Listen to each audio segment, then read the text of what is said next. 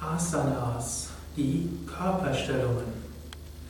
Asanas, die Körperstellungen, sind ein wichtiger Aspekt im Hatha Yoga. Für viele Menschen der Hauptaspekt im Hatha Yoga. Asana heißt wörtlich ruhige Haltung. Ruhig und Haltung. Das heißt, du nimmst eine Stellung ein und bleibst dort eine Weile.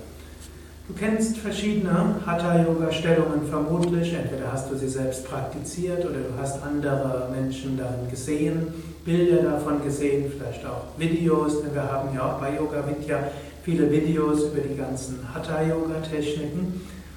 Es gibt die Vorwärtsbeuge, Rückwärtsbeuge, es gibt Cobra, Kopfstand und so weiter. Charakteristisch ist, du nimmst eine Stellung ein, du hältst diese Stellung, du entspannst in der Stellung, Du atmest sehr bewusst und dann konzentrierst du dich.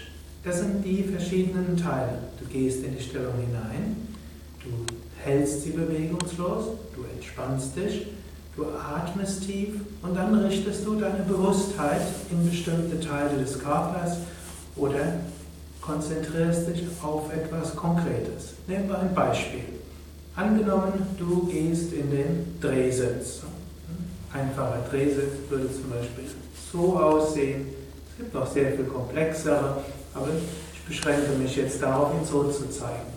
Bist du in diesem Drehsitz, noch einen Moment dort drin bleiben, so dass ich noch sprechen kann, bist du im Drehsitz, dann hältst du die Stellung.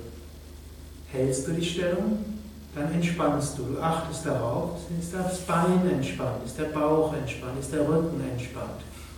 Ein paar Muskeln musst du natürlich nutzen. Hier zum Beispiel Rückenmuskeln, etwas Armmuskeln.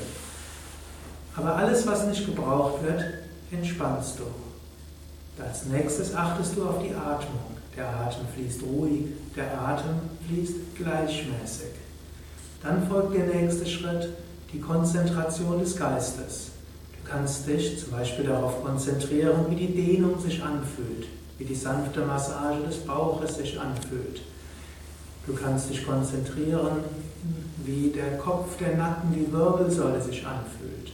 Darauf aufbauend kommen dann subtilere Konzentrationen. Wenn du eine Asana übst, spürst du langsam auch Prana, Lebensenergie. Du spürst Chakras, Energiezentren. Du richtest deine Achtsamkeit auf diese Energiezentren und indem du deine Achtsamkeit auf die Energiezentren richtest, aktivierst du mehr Prana, mehr Energie und dein Wahrnehmungsvermögen wird noch subtiler.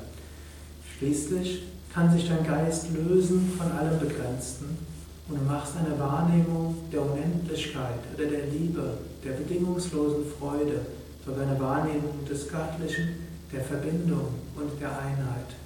So steckt in einer Asana eine ganze Menge. Es ist nicht einfach nur eine Körperstellung einnehmen für körperliche Zwecke. Eine Asana ist sehr, sehr subtil.